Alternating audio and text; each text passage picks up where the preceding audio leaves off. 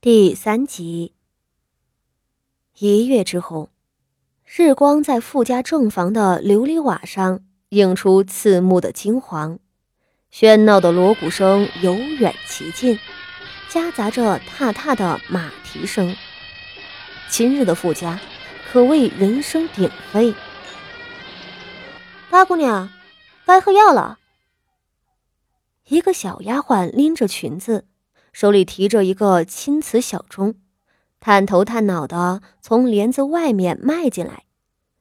瞧着屋里屏风后头那张挂满了层层叠叠帐幔的床榻，小丫鬟不耐烦的皱了皱鼻子。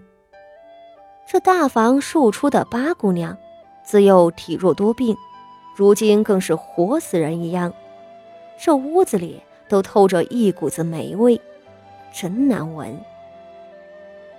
瞧着帐子后面一动不动，小丫鬟干脆将药碗放在了外间的小骥子上，忙又提着裙子跑出去了。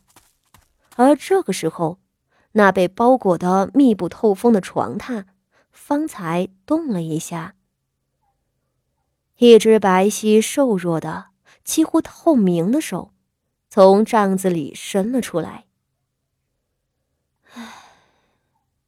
这具身子竟这般孱弱，那手的主人机不可闻的叹了一口气，继而用力撩开了帐子。细碎的日光从百叶窗里漏进来时，已经很是柔和了，但他仍然用手挡住了眼睛。他眯眸望着窗外，静静瞧着那身着粉红。嫩黄、青葱等喜庆颜色的仆妇们忙前忙后，捧着各类物件从他的院墙外头跑过去。真是热闹呢，我的三妹妹，今日是你出嫁的日子呀。可惜，姐姐，我不能前去观礼了。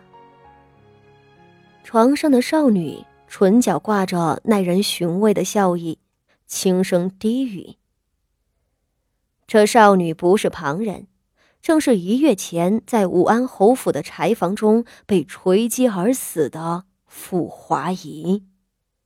只是，她早已不是傅华仪。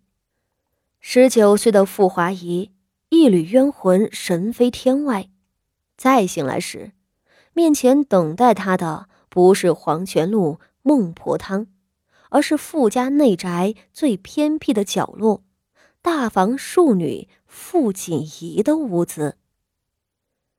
傅锦仪也是傅华仪的亲妹妹，不同的是，傅锦仪的生母不过是个爬床的丫头，出身卑微。生母死后，小小年纪的傅锦仪被丢在冷僻的北院。无人问津，野草一般的长大。傅锦仪常年抱病，终于没能扛过十二岁的一场风寒，高烧而死。再睁眼，傅锦仪再也不复存在。同样惨死的傅华仪，却借助他的身子，延续了第二世的人生。傅华仪，哦不。现在是傅锦仪了。他在床上躺了一个月，傅锦仪的身子实在太过孱弱了。刚醒过来那几日，他头脑浑浑噩噩，尚不能接受重生的事实。后来，傅锦仪的记忆断断续续涌入脑海，他承受不住，又昏睡了好几日。也就是这两天，他的脑子才清醒了一点，能撑着从床上爬起来了。不同于傅华仪的端庄娴雅，不同于傅妙仪的柔婉妩媚，傅家大房八姑娘傅锦仪，面容美艳之极，堪称绝色。用袖子擦净了一方铜镜。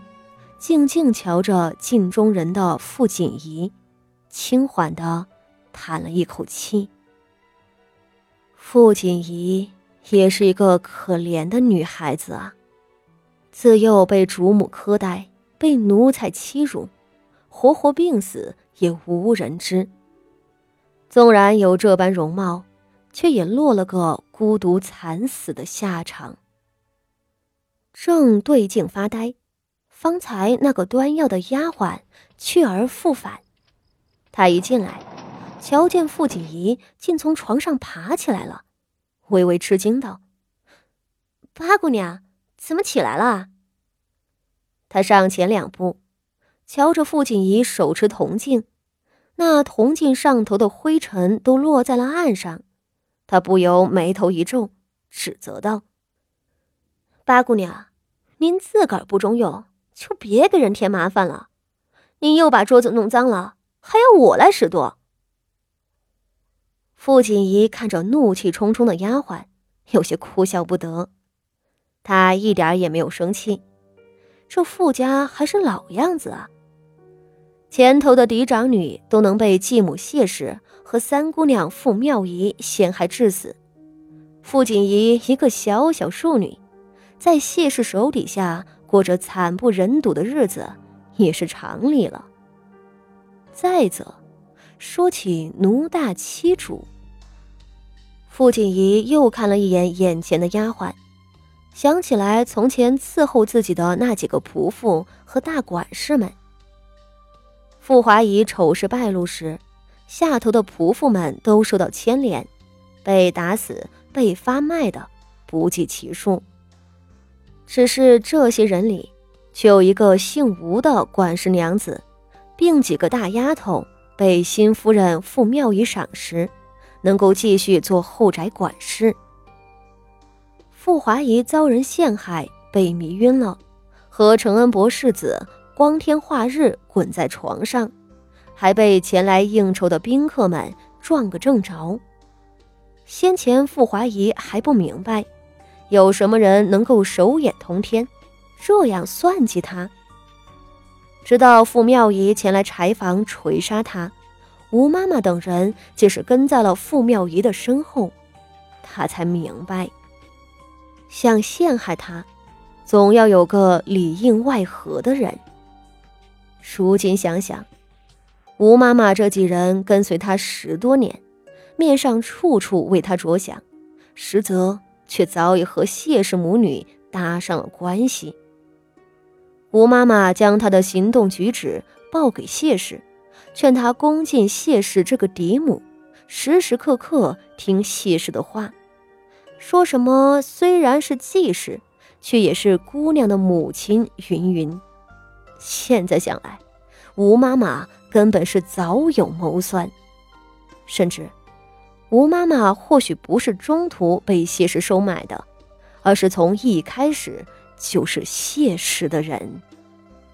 傅锦仪目光冷凝，再看面前耀武扬威的小丫鬟，她的唇角渗出了一丝浅笑。他还蛮喜欢这个小丫鬟呢，什么心思都写在脸上，毫无城府。比起吴妈妈。那样口蜜腹剑之人，这样急躁的小丫鬟，简直有点可爱呢。